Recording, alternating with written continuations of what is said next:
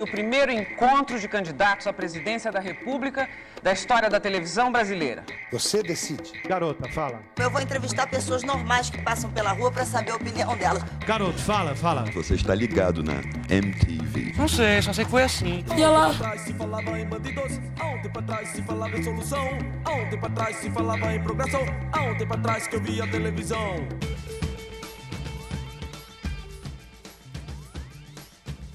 Boa noite para você que veio decidido a assistir esse programa. Mas diferente do programa que vamos falar hoje, você não decide o final. O RPTV de hoje é sobre o programa Você Decide, grande atração da TV Globo nas noites de quinta-feira de 1992 até o ano de 2000.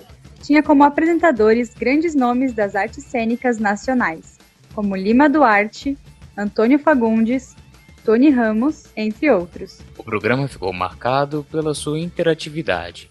Em cada episódio ocorria uma história diferente e quem decidia o final eram os telespectadores, que ligavam e decidiam como se encerrariam as histórias. E aí, decidida a ficar? Eu sou JVC Monteiro. Eu sou Maiara Santos. E eu sou Luana Consoli. Fiquem agora com o programa de hoje.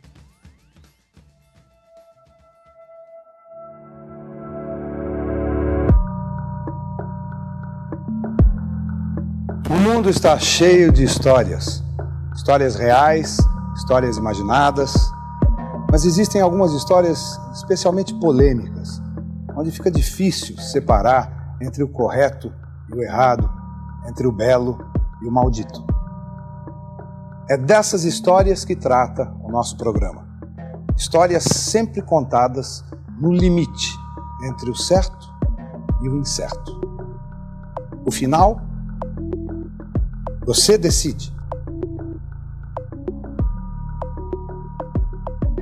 Você Decide foi um programa muito importante, de um impacto enorme na televisão brasileira nos, entre os anos 90 e o começo da década de 2000. Ele era realmente um formato inovador. Naquela época estava se começando a falar em interatividade, TV interativa, havia games interativos na televisão, uma coisa muito primária ainda, comparada com a tecnologia de hoje, uma coisa da idade da pedra. E o Você Decide foi um marco nessa história, porque era um programa em que os espectadores interferiam no desenrolar da história. E era um formato realmente inovador, uma ideia muito simples, né? Mas que a Globo exportou para muitos países do mundo, muitos países. Na realidade, esse foi um programa, um dos poucos programas que a gente falou desde o início, assim, desde que começou o RPTV, que eu não me lembro nem remotamente dele, até porque quando ele passava, enfim, eu era um projeto de gente, né? Mas aí eu fui atrás, perguntei hoje pra minha mãe se ela assistiu e ela disse que já assistiu esse programa, ela acompanhava. E na real que eu acho que não só nesse episódio em questão, mas a maioria deles eles colocam em xeque várias questões morais que normalmente no nosso dia a dia a gente até tem uma opinião, só que a gente não verbaliza sobre elas, sabe? E boa parte dos programas que eu encontrei do Você Decide, é, eles são bem. Não sei se pesado é a palavra, mas eu acho que eles colocam bem questões de valores, assim mesmo, sabe? O que, que a gente considera como algo correto, ou algo incorreto, ou algo inadequado, colocam os nossos valores em relação ao que a gente pensa é, religiosamente ou é, em questões de constituição familiar, coisas desse tipo. E eu acho que isso vem muito, primeiro, não só da época, mas também de muitos questionamentos, assim, em relação a. Eu, eu acho que em relação a posicionamento político também, sabe? Porque, uhum. enfim, por exemplo, no caso desse do, do orfanato, a questão é: o publicitário ele tava desempregado, e aí ele senta no avião, ele tá num avião para ir fazer uma entrevista de emprego, e aí do lado dele tem um senhor com uma maleta de dinheiro, e esse senhor entrega a maleta na mão dele, e ele infarta logo em seguida, e o cara é, se prontifica fica a levar a mala ao destino final dela, que é um orfanato. Só que quando ele chega lá no orfanato, ele descobre que as pessoas que cuidam do orfanato, na realidade, é uma família milionária, eu acho que de um banqueiro, se eu não me engano. E aí rola o dilema moral, tipo, eu tô desempregado, tô sem grana, enfim, tenho família para cuidar e tô com uma mala cheia de dólares e eu posso ficar com esse dinheiro para mim porque o cara bateu as botas e ele não tem como recorrer, né? Será que eu dou o dinheiro para esse orfanato que é cuidado por uma família extremamente rica e que poderia dar o dinheiro deles para sustentar esse orfanato? E aí o público decidiu que ele deveria ficar com o dinheiro para ele e não entregar o dinheiro pro orfanato e aí gerou essa confusão, enfim, gerou toda uma polêmica. Programas como Você Decide colocam em questão valores, valores sociais, e eles devem ser vistos de acordo com o contexto em que eles surgem na mídia, né?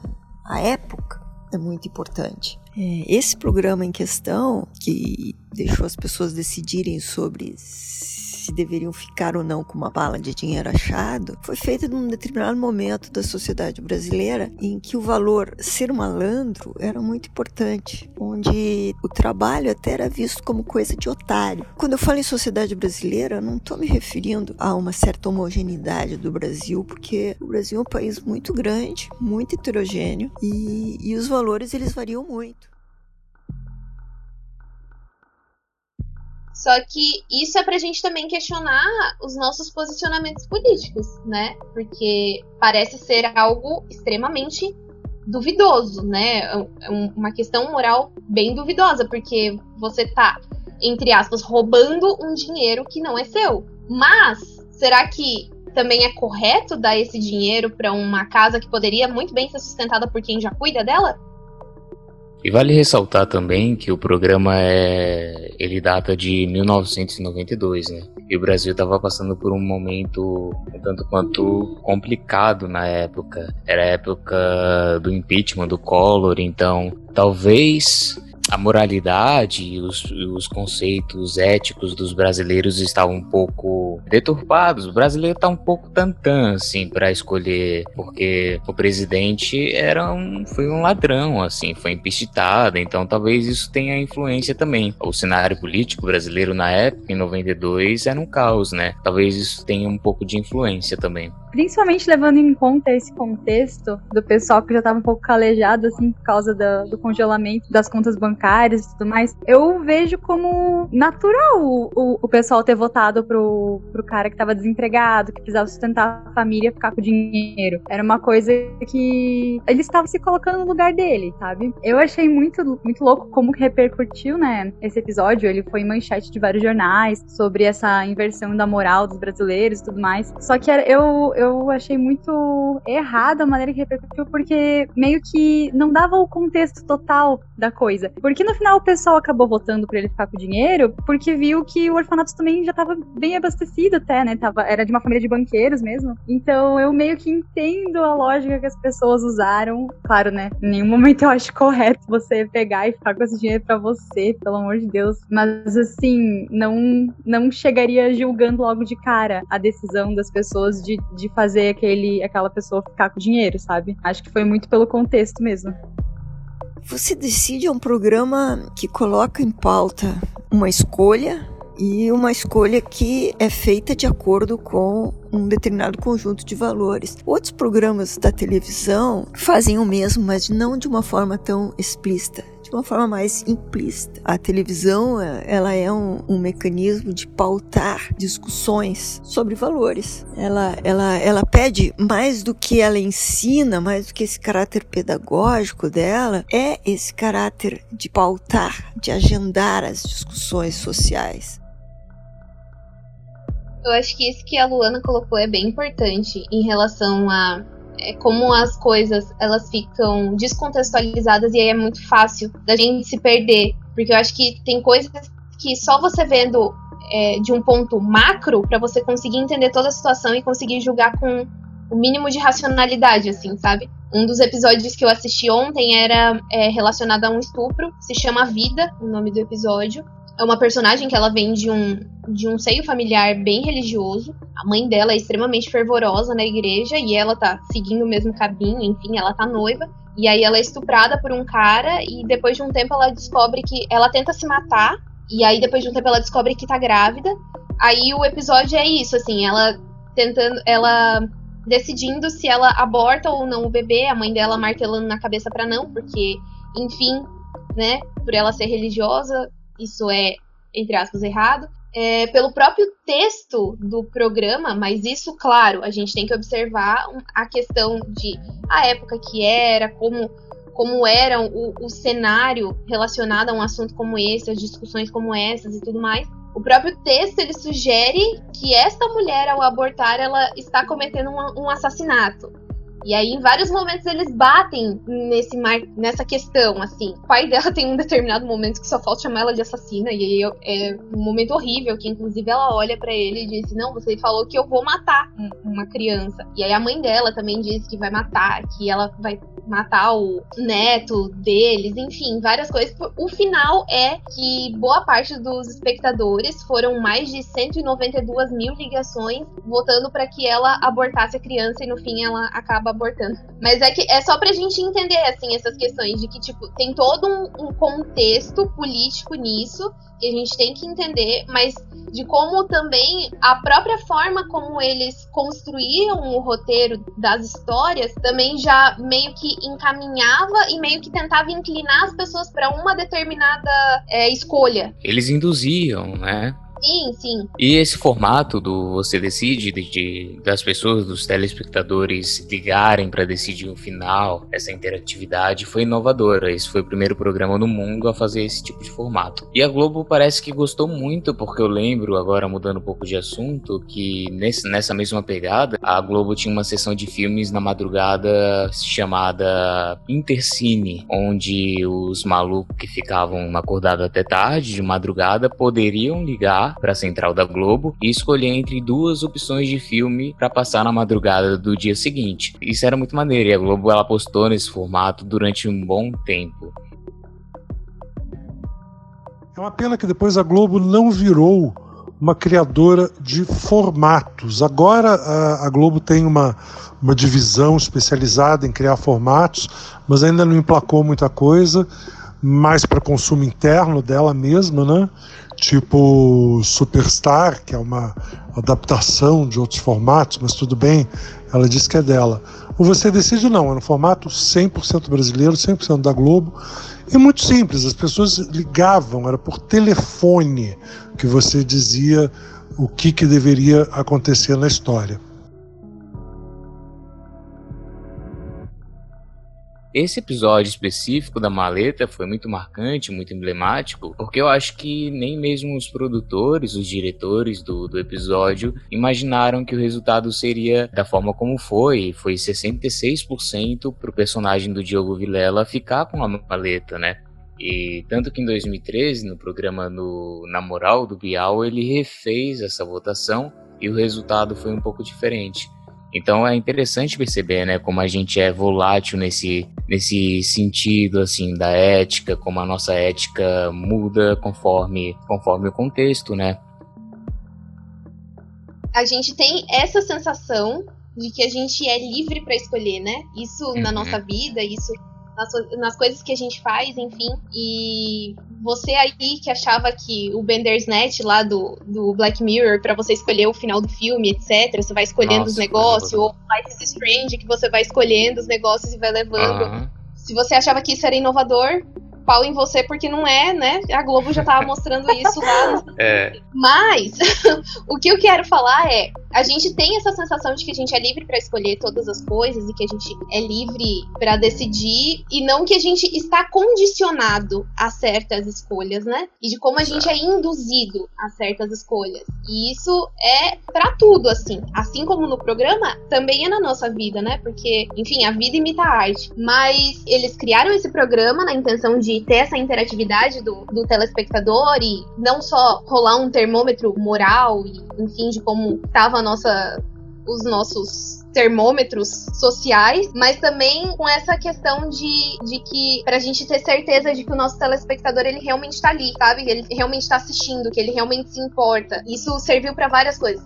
Mas essa sensação de que a gente escolhe sempre deixa a gente cego para o fato de que já existem as opções. Eles já uhum. fecharam um final. Você só vai escolher entre o que tá pronto, entendeu? Não existe uma outra opção de algo que eu imaginei. E aí isso é pra gente pensar nessas questões de condicionamento mesmo. A gente está condicionado a todas essas coisas, isso depende do nosso ambiente, das pessoas que estão ao nosso redor, dos nossos valores, no da moral e também de um contexto todo social, político, econômico em que a gente está inserido. E a gente sempre tem que estar atento a essas coisas, sabe? É, isso me faz lembrar que algumas aulas atrás, eu tô esse semestre fazendo uma matéria chamada Técnicas de Documentário no Cinema com a professora Aglair. E a professora Aglair, ela falou uma coisa que foi extremamente interessante. Quando eu trabalhava é, fazendo enquete de rua, tinha perguntas. Eu trabalhava com jornalismo político antes, né? Por isso que o tempo todo eu falo tanto de política. Algumas coisas me deixavam muito enfurecidas. Por exemplo, quando eu fui fazer uma enquete relacionada à legalização do aborto, quando teve aquela votação da PEC 181 que retirava o direito de aborto em caso de estupro, eu fiquei muito revoltada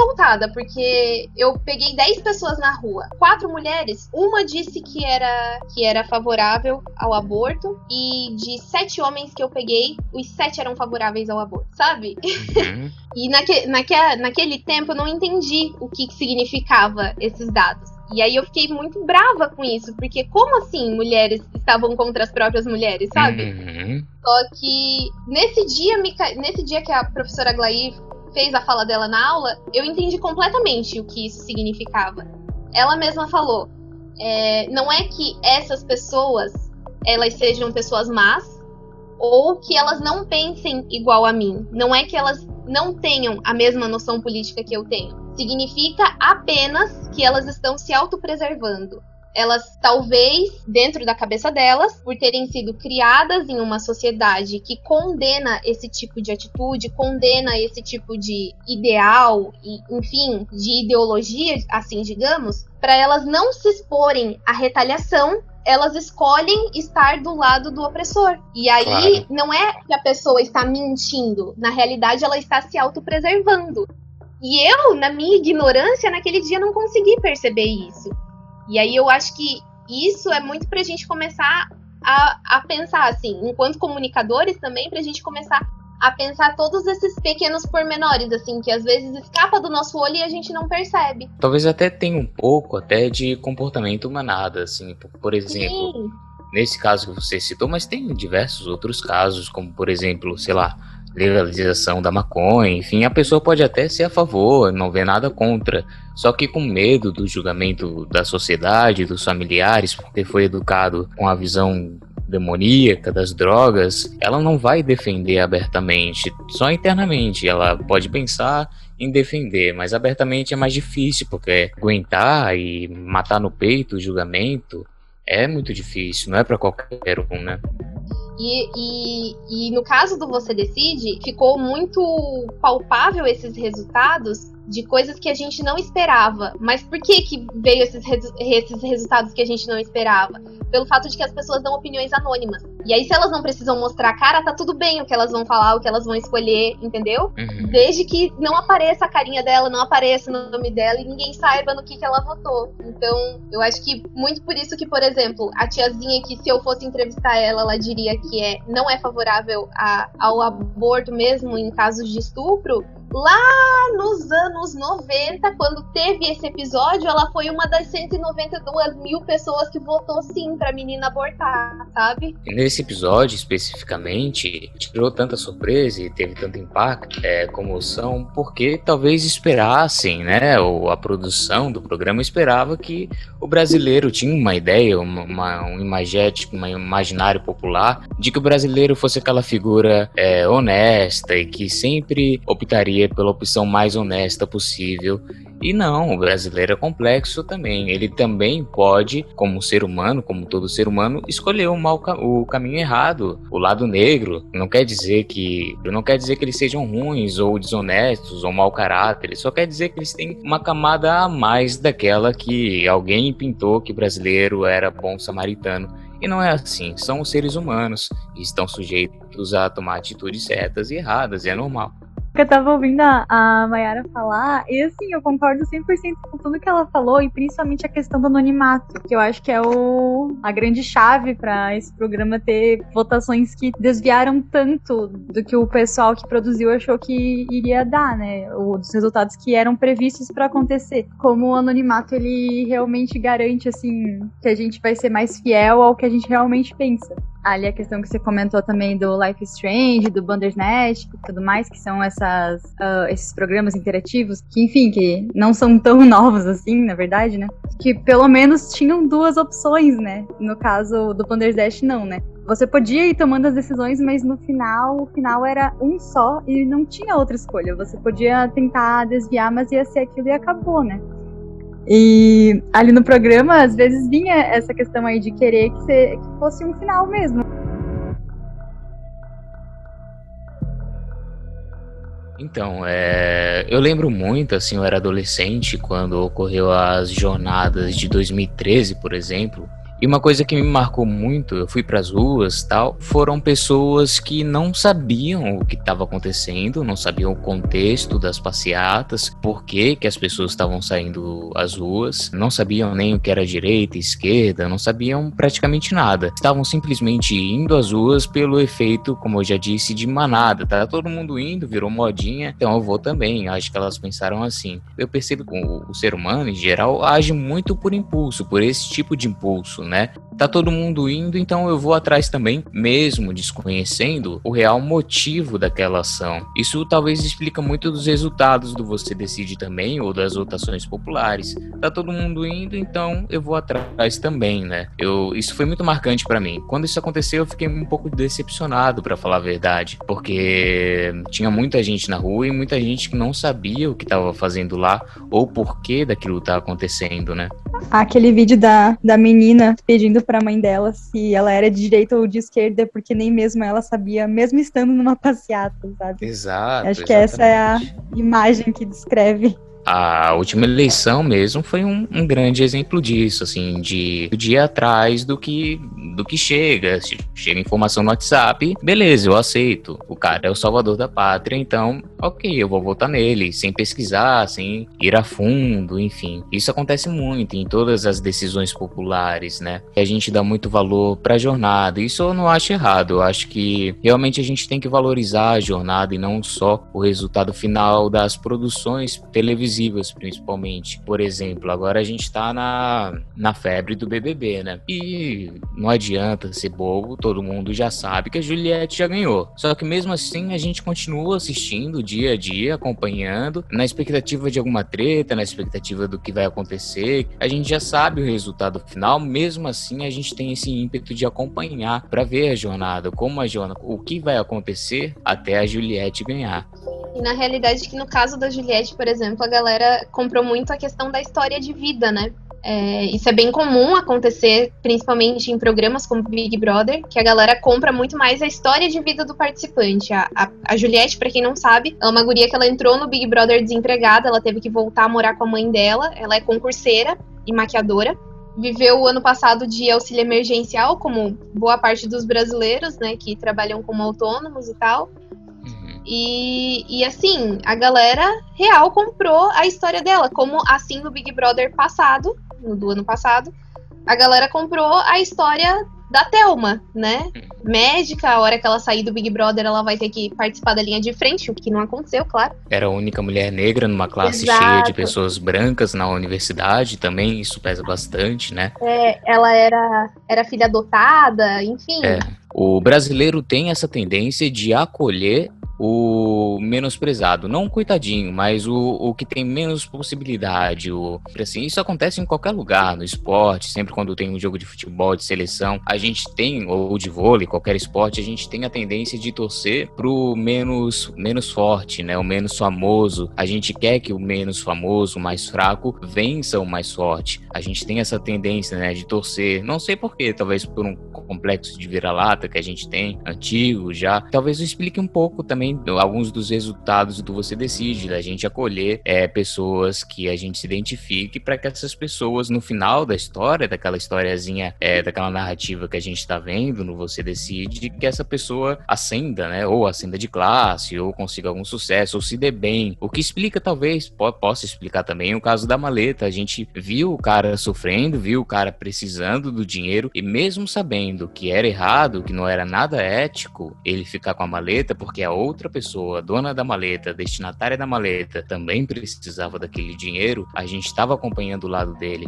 Se a gente não tivesse acompanhando o lado dele, se ele fosse uma pessoa, um personagem unidimensional, talvez ele seria caracterizado e a gente teria essa visão dele como um vilão e aí a gente não teria empatia nenhuma e a votação seria diferente, porque ninguém torce pro vilão ganhar. Então, é, acompanhando a história do personagem do Diogo Vilela, a gente cria essa empatia e fica muito difícil de torcer contra, porque a gente sabe que ele também precisa daquele dinheiro, ele também precisa mudar de vida, ele também precisa resolver os problemas dele. E daí a gente acaba tomando partido. A gente tem que tomar um dos partidos. E como a gente conhece a história dele, como nos foi mostrado, isso acontece no cinema em outras séries de TV, em novela acontece demais, a gente acaba é, defendendo um dos lados, mesmo que um desses lados seja, entre aspas, errado e antiético. Muito bom essa questão da contextualização, porque o episódio tem uns 40 minutos, né? E em cada bloco, tudo bem, você pode votar desde o primeiro segundo que começa ali, né? É, mas em cada bloco você vai entendendo um pouco mais da questão, para justamente não ficar uma coisa tão preta no branco, né? Porque na vida não existe esse certo ou errado muito nítido. É uma coisa com tons de cinza, digamos assim, né? Por exemplo, ali na questão da, da maleta e tal, se fosse só uma questão, o título, né? Homem desempregado recebe uma maleta que deveria ser doada. Ele deve ficar ou não? É muito mais simples você responder que ele não deve ficar. Porque você não conhece nada do contexto. Mas quantas vezes que a gente ouviu histórias de fulano, um amigo próximo, que falou de fulano, ah, esse cara é mau caráter, não vale nada, tal. E quando a gente passa a conhecer esse suposto mau caráter, a gente vê que talvez ele não, não seja isso. A gente passa a conhecer ele, a família dele, a vida dele e muda o conceito. Então, conhecer a história da pessoa acaba alterando o conceito que a gente tem a respeito dela. Isso é natural. A Mayara conhece muito disso, né, dos arquétipos arquétipos de vilão, herói, da jornada do herói, sobre como a gente, quando conhece um, um vilão ou um anti-herói, a gente acaba tendo uma empatia que não teria se ele fosse realmente unidimensional. É muito mais fácil julgar e tomar decisões partindo do suposto de que uma pessoa é simplesmente ruim, é, mal. É difícil defender o mal puro, né? O Darth Vader, por exemplo, quando a gente conhece ele lá no primeiro filme do Star Wars, ele é o mal encarnado. A gente não tem nenhuma afeição por ele. Ao longo da série de filmes do Star Wars, a gente vai conhecendo a trajetória, como ele chegou até aquele momento, e no final a gente considera ele um cara, não que seja justificável as atitudes dele ou nenhum outro vilão, mas a gente acaba entendendo o processo que levou ele até chegar àquele ponto, né? Então, é, eu acho que é mais ou menos isso, e eu acho que para a gente conseguir compreender essa questão de, por exemplo, construção de personagem, construção é, de narrativa e tudo mais, a gente tem que ter uma certa uma certa lucidez de perceber que nem todo mundo é bom e nem todo mundo é mal sabe? Uma pessoa ela pode ser ruim, mas ela não é totalmente ruim. Ela tem coisas boas nela também, sabe? E eu acho que a gente tem que ter a sensibilidade de perceber essas coisas. Algumas pessoas um pouco mais afinadas, outras pessoas não tanto, e outras pessoas só se fazem de sonsa na vida mesmo para não ter que lidar com com essas questões, né? E no caso do Você Decide, eles são roteiristas da Globo, né? Roteiristas de novela e tal. Então eles têm esse, esse faro muito afinado mesmo, assim. Esse episódio em que o público decidiu que o sujeito deveria ficar com o dinheiro que ele achava no avião, ah, realmente foi um choque, né? Foi uma coisa meio. Ah, ninguém esperava. Então eu acho que não deve se levar isso muito ao pé da letra também. Não quer dizer que o brasileiro não é uma pessoa honesta ou deixa de ser, nada disso. Era um programa de ficção, gente. As pessoas não estavam fazendo isso na vida real. Na ficção a gente faz aquilo que a gente não tem coragem de fazer fazer na vida real. Né? E na ficção eu gostaria de ficar com o dinheiro que eu encontrasse num avião. Esse foi um dos primeiros programas, um dos primeiros Você Decide. E naquela época ainda não era você escolhe o final, porque muito rapidamente o programa virou isso. Você quer que a pessoa case, fique feliz ou não case? E, e realmente os espectadores escolhiam o final. Nessa época não, você escolhia num determinado momento da história, no final, mas não era exatamente como a história acabava. O que as pessoas esquecem é que esse cara que escolheu ficar com o dinheiro,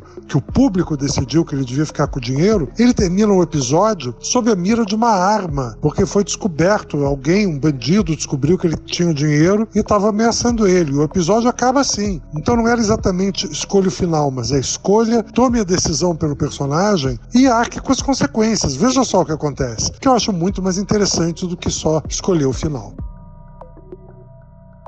eles poderiam sim colocar, como a Luana disse, é, fulano de tal está pobre, desempregado e ele tem a chance de mudar de vida porque um velho aí deixou uma maleta com ele antes de morrer e ele tinha que entregar no orfanato, mas ele pode ficar com a maleta porque ninguém vai reivindicar esse direito. E agora? O que, que a gente faz? Se for só assim, as pessoas não vão se importar, elas não estão nem aí, sabe? Só que a partir do momento em que a gente aprofunda e que a gente enfim, vai junto com o personagem, a gente embarca nessa jornada com ele. Olha, eu bancando a Lumena, né, falando de jornada. Mas a partir do momento que a gente entra nessa com ele, e aí. Segura, aquele... segura o seu BO. Segura o seu BO, Mayara. Esse BO é seu. Significa isso daí. Exato. Ai, ai. A partir do momento em que a gente acompanha ele durante todo o episódio, que ele vai até o orfanato, ele conversa com as pessoas, ele vê as crianças, ele conhece os responsáveis pelo orfanato, enfim. É a partir daí que começam os julgamentos morais. É, mesmo que. É por isso que, por exemplo, no início, no, depois do primeiro bloco, quando eles mostram a, a votação, sempre tem, tipo, mil votos, mil e quinhentos votos, mas nunca passa disso. E aí, quando tá lá no, sei lá, terceiro bloco, já quase acabando, tem 80 mil votos em uma, sabe? E aí, tipo, uhum. e não foi tanto tempo assim para ter tudo isso. É porque as pessoas, algumas pessoas preferem acompanhar tudo isso e ter um julgamento baseado em todos os, em todos os pormenores da história, mesmo que aquilo ali signifique acompanhar só um lado da história, né? Porque é isso, a gente tá tendo só um lado.